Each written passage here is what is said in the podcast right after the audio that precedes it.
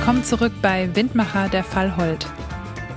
In der letzten Folge ging es um das Geschäftsmodell der Holt Holding und den Fall Schapen, wo Landwirte im großen Stil von Hendrik Holt getäuscht worden sein sollen. In dieser Episode nun erleben wir Hendrik Holt auf dem womöglichen Höhepunkt seiner Karriere. Er trifft das Who is Who der internationalen Politik auf der Münchner Sicherheitskonferenz und hofiert Geschäftspartner in der exklusiven Parlamentarischen Gesellschaft in Berlin. Außerdem geht es um die Frage, was treibt einen Hochstapler an und warum hat ihn eigentlich niemand durchschaut? Oder durchschauen wollen? Von seinen Recherchen berichtet Reporter Dirk Fisser. Mein Name ist Anna Scholz und ich wünsche Ihnen viel Spaß beim Zuhören. Jetzt war Hendrik Holt nicht nur in Landgasthöfen im Emsland unterwegs, sondern er ist auch zum Beispiel aufgetaucht auf der Münchner Sicherheitskonferenz. Ja, ein ziemliches Kontrastprogramm, wenn man so mhm. möchte.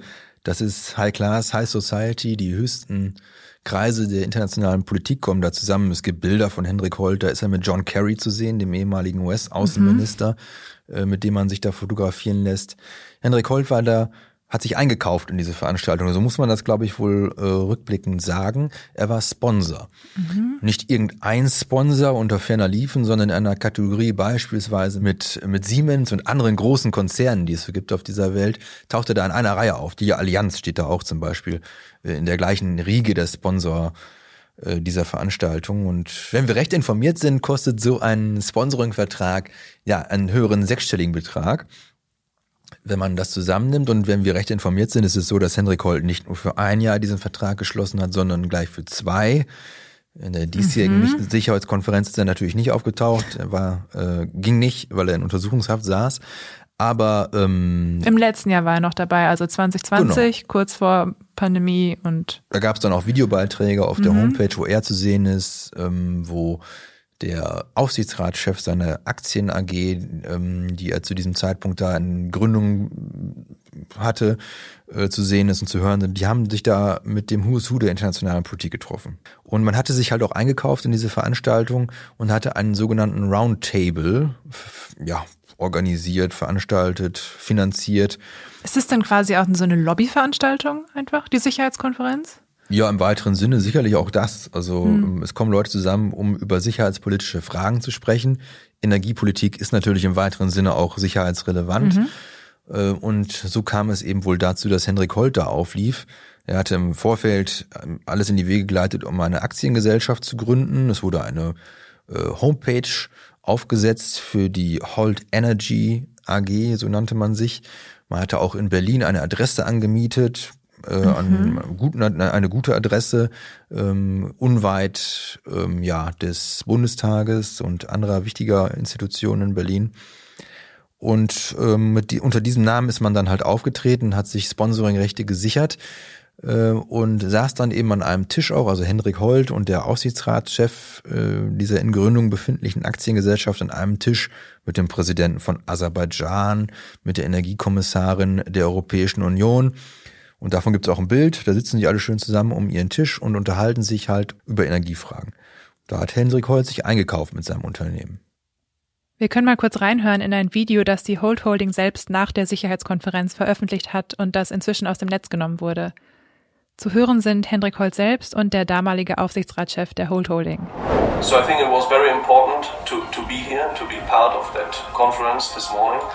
Um, we believe that the change from the fossil energy to the renewable sector is very important and most important for energy security uh, all around the world. Uh, a very impressive statement also from the Prince of, of Saudi Arabia, where we see that even in countries of, of that, it's, uh, it's announced and, and that change is implemented. Roundtable showed clearly that renewable energies and especially the climate change is not only an issue about energy, but it's also a very uh, hot political topic um, because I think the next generation will be decided uh, which direction we are going to. And so I think we from Holt, uh, we are proud and happy to be a part of this discussion and to do what is in our power to improve the situation globally. And with our expertise, I think we can uh, also participate in the incoming uh, prosperity market of uh, renewable energy.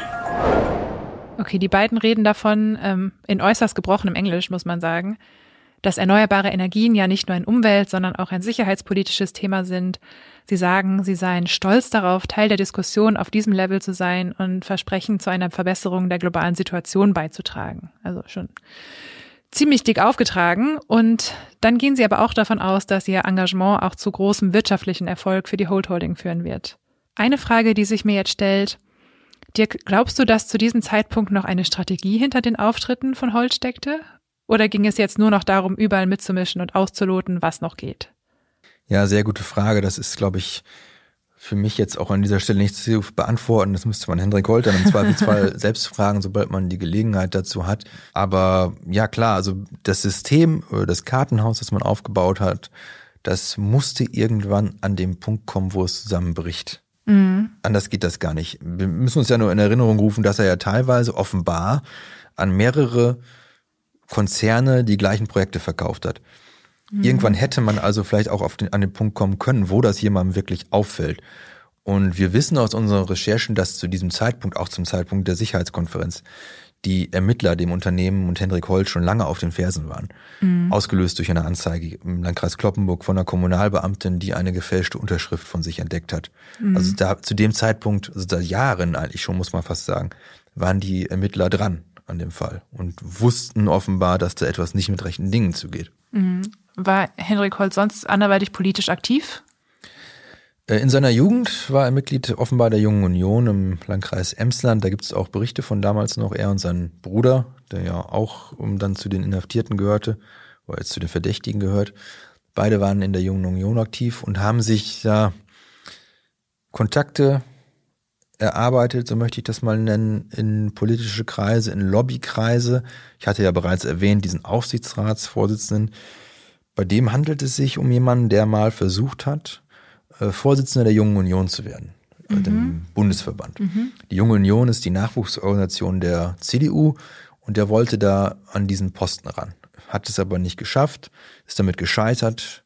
Paul Ziemiak wurde letztendlich mhm. der, ähm, der JU-Vorsitzende und äh, was wurde aus die, dem, dem Anwärter, ja, der jetzt dann behold letztlich landete, der nach, der ging offenbar ins Lobbygeschäft über ähm, und betätigte sich da als Berater für Unternehmen im politischen Umfeld.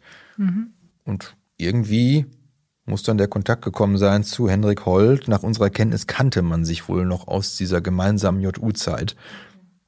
Und Hendrik Holt hat dann diesen, diese Person eingespannt, wohl offenbar für seine Geschäfte. Äh, diese Person ist nach unserer Kenntnis zählt sie nicht zu den Kreis, zu dem Kreis der Verdächtigen. Die Holz selbst sollen diese Person als Bauernopfer bezeichnet haben. Und deswegen sagst du auch hier immer ganz vorsichtig nur diese Person. Ja, genau. Also wir können nicht belegen, nicht nachweisen, mhm. dass äh, diese Person in aktiv irgendwie in kriminelle Geschäfte verwickelt war oder davon gewusst hat. Deswegen glaube ich, ist auch angebracht, den Namen nicht zu nennen. Mhm. Aber der Name, wir kennen ihn, der taucht in unseren, tauchte in unseren Recherchen immer wieder auf, nämlich dann, wenn es darum ging, Kontakte in die Politik zu vermitteln. Mhm. Wir haben mit Bundestagsabgeordneten gesprochen, die uns gesagt haben, ja, wir haben Kontakt zu Henrik Holt gehabt und vermittelt hat es eben dieser Aufsichtsratschef. Er hat wohl offenbar auch vermittelt, bei den Kontakten ins Bundeswirtschaftsministerium. Und dann ähm, tauchte er aber auch in der Parlamentarischen Gesellschaft auf in Berlin. Also vielleicht äh, zunächst noch dazu, was die Parlamentarische Gesellschaft ist. Das mhm. ist ein ganz exklusiver Club in Sichtweite vom Bundestag. Da haben nur Abgeordnete Zugang. Wer da rein will, der muss sozusagen in Anführungszeichen eine Eintrittskarte von einem Abgeordneten haben. Und Henrik Holt hatte so eine Eintrittskarte. Okay, und schindet ist, natürlich Eindruck. Das schindet Eindruck. Da, also das ähm, wir als ein Otto Normalbürger haben da jetzt keinen Zugang, aber man muss sich so vorstellen, dass da halt Abgeordnete, die man aus dem Fernsehen kennt, die man aus dem Zeitungsinterview kennt, die laufen da ganz normal rum, man sieht die da. Naja, und äh, wenn man da jetzt so als, in, als Konzernvertreter aufläuft, äh, suggeriert das natürlich auch eine gewisse Seriosität des Geschäftspartners, mit dem man mhm. da ist. Also Henrik Holt war da mit Vertretern eines Unternehmens, die heute aus heutiger Sicht wohl zu den Opfern dieses, dieser Betrugsmasche gehören und hat sich da mit Politikern getroffen. Und wenn wir recht informiert sind, ist es so, war zu diesem Zeitpunkt dieser Konzern daran interessiert, noch weitere Geschäfte mit Hendrik Holt zu tätigen. Dazu ist es nicht gekommen. Aber ähm, wenn man sich das mal vor Augen führt, heißt das, dass ähm, Hendrik Holt die Politik und seine politischen Kontakte ja mehr oder minder offenbar genutzt hat für seine Inszenierung, seine Inszenierung von Seriosität, genauso wie er auch Medien missbraucht hat.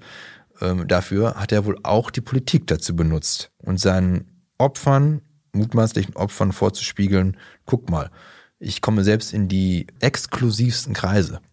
Woher kommt denn diese Glaubwürdigkeit, die Hendrik Holt anscheinend hatte, dass, das, äh, dass er so viele Leute in seinen Bann ziehen konnte?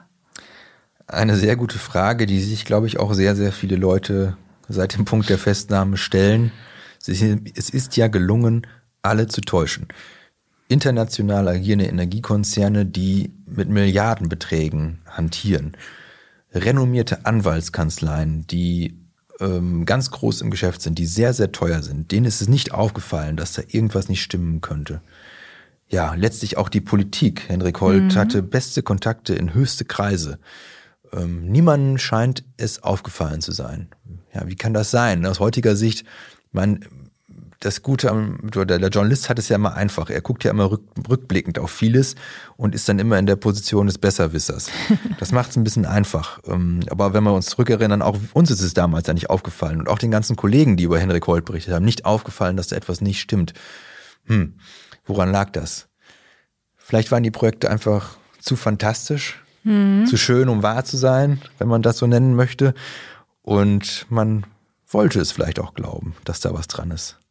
Und wenn du sagst, der ist schon irgendwie mit einer gut ausgearbeiteten Wikipedia-Seite aufgeschlagen, so, dann steckt ja ganz schön viel auch Strategie dahinter, hinter diesem ähm, sein Bild aufzubauen, sozusagen. Das muss man wohl so annehmen, denn wenn man sich zurückversetzt, googeln wir mal Hendrik Holt vor seiner Festnahme, was finden wir da? Wir finden Berichte darüber, dass er riesige Projekte in Ecuador, in Andorra, in Frankreich und was weiß mhm. ich wo überall plant, im Milliardenbereich. Wir finden die Internetseiten seiner Unternehmen, wo äh, freimütig berichtet wird, was man denn alles so plant, was man in der Pipeline hat. Wir finden diesen Wikipedia-Eintrag, in dem wie selbstverständlich steht, dass Hendrik Holt äh, zu den reichsten Norddeutschen gehört mit einem Privatvermögen von 250 Millionen Euro, geschätzt wohlgemerkt, so stand es da. Ja, und äh, wenn man das alles so zusammenfügt, mag man wohl glauben, was Henrik Holt einem da verkaufen wollte. Ja, es ist wahrscheinlich auch, glaube ich, ganz gesund, wenn man nicht mit so einer ähm, generellen Skepsis auf Menschen zugeht, wahrscheinlich. Ja, und das, ähm, wenn man so möchte, wir haben uns da mit einer Expertin für Hochstapelei unterhalten, eine Soziologin, die sich mit dem Thema auskennt, die sich damit aus wissenschaftlicher Sicht befasst hat. Wie funktioniert Hochstapelei, wie ticken aber auch Hochstapler? Dann muss man vielleicht sagen, dass wir es hier mit einem, wenn sich das alles so bestätigt, was die Staatsanwaltschaft da dem Hendrik Holt vorwirft, dass wir es hier mit einem Musterfall an Hochstapelei zu tun haben. Mhm. Ähnlich mhm. vielleicht wie der eine oder andere mag ihn kennen, ähm, der Hauptmann von Köpenick.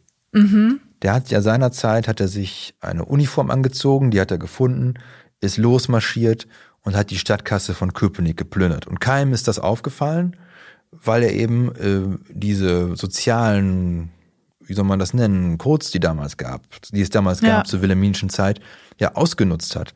Äh, wer hinterfragte damals die Respektperson eines Hauptmanns? Niemand. Und nun haben wir, sind wir in unserer heutigen Zeit. Wir haben hier Hendrik Holt, der im feinen Sphären, mhm. im teuren Auto vorfährt und äh, über den es im Internet heißt, ein ganz toller Unternehmer, vielleicht einer der erfolgreichsten, den es in diesem Segment gibt. Ja. Ja, ich denke da auch an äh, Frank Abagnale, Catch Me If You Can wurde das verfilmt, so der einfach mit so einer Selbstverständlichkeit überall aufgetreten ist, dass das gar nicht hinterfragt wurde, ob er jetzt Pilot oder Arzt oder was auch immer ist. Das grade. muss man auch wohl im, im Falle von Henrik Holz sagen, der ähm, ja auch, das war auch mein Eindruck, selbst selbstbewusst, ich möchte es mal nennen, bis zuletzt auftritt, denn ich habe ihn ja mal live erlebt, auch vor mhm. Gericht. Auch da ähm, war er selbstbewusst mhm. im Auftreten. Nochmal zurück zu der Theorie. Was zeichnet denn so einen klassischen Hochstapler aus, wenn man das sagen kann? Er versteht sich halt darin, äh, Lücken in unserer Wahrnehmung auszunutzen und ja, Sehnsüchte auch, so hat es mir auch die Soziologin erklärt, Sehnsüchte zu befriedigen, die wir alle in uns haben, mhm. ähm, die wir uns wünschen, wenn wir nur mal an ja Heiratsschwindler denken zum Beispiel. Im, auf dem Feld der Liebe sind die unterwegs, versprechen einem etwas, das man sich wünscht, nutzen das aus und treiben ihre Opfer so in die Falle. Und das Opfer merkt es dann vielleicht äh, nicht oder erst, wenn es zu spät ist. Mhm. Und hier haben wir halt jemanden, der hat Leuten oder Konzernen versprochen, ich habe hier sensationelles im, im Portfolio, wenn ihr bei mir unterschreibt, wenn ihr mit mir dieses Geschäft macht, dann winken hier aber ganz tolle Gewinne. Und offenbar hat diese Sehnsucht, wenn man es auch vielleicht so nennen möchte, Gier, dazu geführt, dass äh, Hinweise, die es gab, gegeben habe, hätte können, dass die nicht ernst genommen worden sind. Mhm. Und was ist denn da die Motivik bei dem Hochstapler selbst dahinter? Ja, schwer zu sagen. Ne? Also ähm, wir haben natürlich dieses kriminelle Element, also Gewinn abschöpfen, die Leute schröpfen, äh, reich werden im weiteren Sinne. Mhm. Wir haben ja auch, wenn wir uns die Familie Holt angucken, die hat im Luxus gelebt bis zur Festnahme. Unser, der Anwalt der Mutter hat uns im Gespräch gesagt, nach der Festnahme und nach der Sicherstellung von Vermögenswerten, ihr bleibt gar nichts mehr. Da ist also auch ein, ja, ein, ein Leben zusammengebrochen, dass diese Familie sich mhm. offenbar aufgebaut hat, wenn sich der Verdacht bestätigt, auf ähm, durch kriminelle Geschäfte erworbenen Geldern. Die haben, mhm. haben durchaus ein luxuriöses Leben geführt. Ähm, also das ist die eine Motivik, Reichtum. Liegt ja nahe, ist ja oft so bei Kriminalität. Die zweite, ja, also das ist, je länger ich mich mit dem Fall beschäftige, desto mehr komme ich zu der Überzeugung, wir haben es hier auch mit jemandem zu tun, der es genossen hat, im Mittelpunkt zu stehen, der dieses Image, mhm. das er selbst erschaffen hat von sich, dieses Bild, der dieses Bild auch gepflegt hat, der das nach außen hin getragen hat, der allen zeigen wollte, wie toll er ist. Das ist mein Eindruck. Ich zitiere mal aus einem Schreiben, das wir haben finden können, dass die Unternehmensgruppe Holt an das Bundeswirtschaftsministerium geschrieben hat, um ähm, dort in ein Projekt oder an einem Projekt teilhaben zu können, was in der Ukraine, mit der Ukraine realisiert worden werden sollte. Darin schreibt die Gruppe Holt äh, zu ihrem Unternehmensziel, dass es auch ihr Ziel sei, die Schöpfung zu bewahren.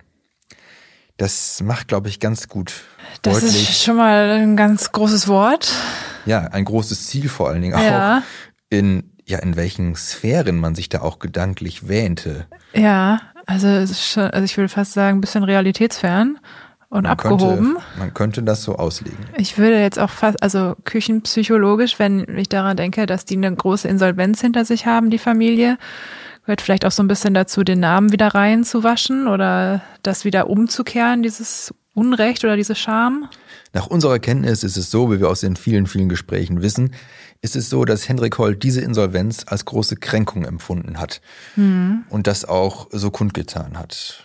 Es wenn wir uns das Emsland vorstellen, ist eine wirtschaftlich erfolgreiche Region und speziell Haselünne auch mit vielen erfolgreichen Familienunternehmen im Segment der Schnapsbrennerei vor allen Dingen, aber mit vielen erfolgreichen Unternehmern, die dort ansässig sind und dann in, man wächst in dieser vergleichsweise kleinen Stadt auf, jeder kennt jeden und dann geht die Familien und das Familienunternehmen pleite, das, für das man ja auch mit seinem Namen irgendwie steht. Mhm.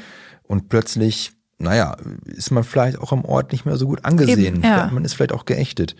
Und dann ergibt sich die Chance, diese Kränkung, diese psychische, äh, diesen, ja, diese, diese Narben, die das vielleicht auch hinterlassen hat, zu schließen, indem man noch besser wird, noch größer wird, als das damals vielleicht vor der Pleite der Fall war, indem man allen Jetzt zeigt, euch. Ja. zeigen kann, guck mal, wer ich bin, was aus mir geworden ist. Mhm. Was mich an diesem Begriff Hochstapler immer so ein bisschen stört, das klingt immer so ein bisschen verherrlichend und so ein bisschen fantastisch. So, dabei ist es einfach hochkriminell. Ja, wir neigen ja auch so ein bisschen zur Bewunderung dieser Person. Ja, ja. Nicht? Das ist, liegt uns vielleicht inne. Und ich hatte ja den Hauptmann von Köpenick erwähnt, der ja, ähm, wenn wir uns die Filme mal vor Augen führen, die da gedreht wurden, mit Heinz Rühmann zum Beispiel, der da ja auch so ein bisschen wie der, so ein bisschen eine Heldenrolle spielt, der sich gegen mhm. das System auflehnt. Ist es wirklich so oder war es nicht doch einfach ein schlichter Krimineller, der da die Stadtkasse geplündert hat? Ist äh, Frank Abagnale ähm, wirklich so ein toller Typ, wie er auch von Leonardo DiCaprio im Film dargestellt wird? Oder ist er nicht doch einfach nur, naja, äh, auf, auf dem schmalen Grat zwischen kriminell und verrückt in dem Fall, glaube ich, unterwegs. Ja. Ähm, das ist so. Und ich glaube, die Opfer von Henrik Holt, ähm, die haben auch wenig zu lachen, ja. Also die, wir haben jetzt hier mit, das ist ja das Ungewöhnliche, mit Energiekonzernen zu tun, die hier betrogen worden sind. Mhm. Aber Henrik Holt ist kein Robin Hood. Er hat das schon im eigenen ja, Sinne ja. Für, für, zu verwenden gewusst.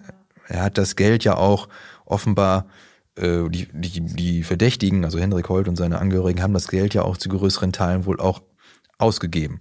Das sieht man ja an den Vermögenswerten, die sichergestellt worden sind. Mhm. Autos, eine Villa, Handtaschen, Schmuck und ziemlich viel anderes, was ziemlich teuer ist.